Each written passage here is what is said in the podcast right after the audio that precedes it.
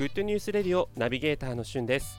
この番組はグッドなスポット、もの、ことをご紹介する好奇心くすぐり情報番組です。ジャンル問わず多岐にわたって私ナビゲーターしゅんが厳選した情報をご紹介します。今日あなたにご紹介したいニュースは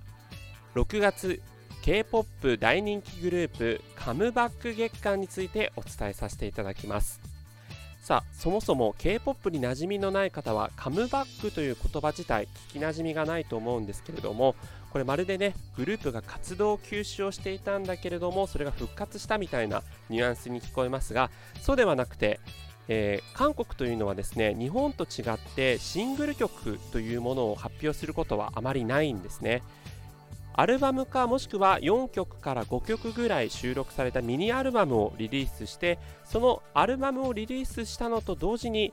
え日本で言えば「ミュージックステーション」とか「カウントダウン TV」といったようなこう音楽番組さまざまありますけどもそういった、えー、韓国版の音楽番組にいろんなところに一斉に出演をいたします。それから新曲発表のコンサートなどもしたりするんですがその新アルバムのリリースと合わせて約1ヶ月間ほど精力的なこうプロモーション期間に入るんです入るのでその本格的なテレビ露出が始まるというアルバムリリースのことをカムバックというふうに呼ぶそうです。私もね最初 K-POP にハマり始めた頃はカムバカムバとかよくこう略して言うんですけど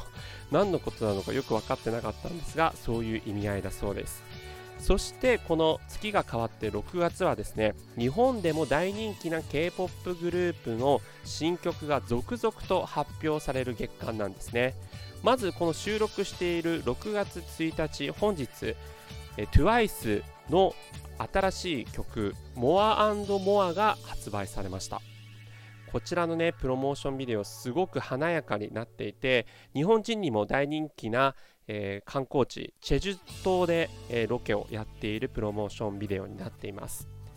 あの K-POP がねすごくあの世界で今人気を博してますけどもやっぱりそのプロモーションビデオを見ると日本とは違う独特の色使いだったりとか、えー、本気のこうダンスだったりとか、え、その辺あたりがですねやっぱり、え、日本は日本でいいんですけど韓国のアーティストの凄さを感じられて僕は大好きですね。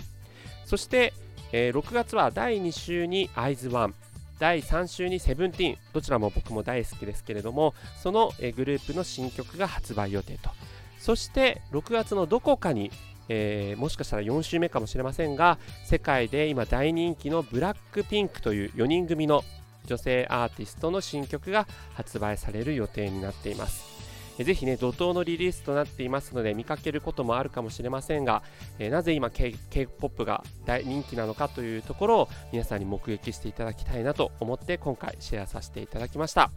もしね、K-POP 好きという方いれば、よければコメントなどいただけると嬉しいです。ということで、今回は6月、日本で大人気の K-POP アーティストカムバックについてお伝えさせていただきました。それではまたお会いしましょう。Have a nice day!